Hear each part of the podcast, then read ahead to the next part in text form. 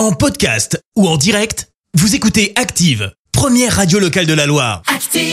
L'info du jour qui fait du bien et bonne nouvelle pour ceux qui voudraient changer de nom. Et plus précisément de nom de famille. Les députés ont donné leur feu vert à une proposition de loi pour faciliter la procédure.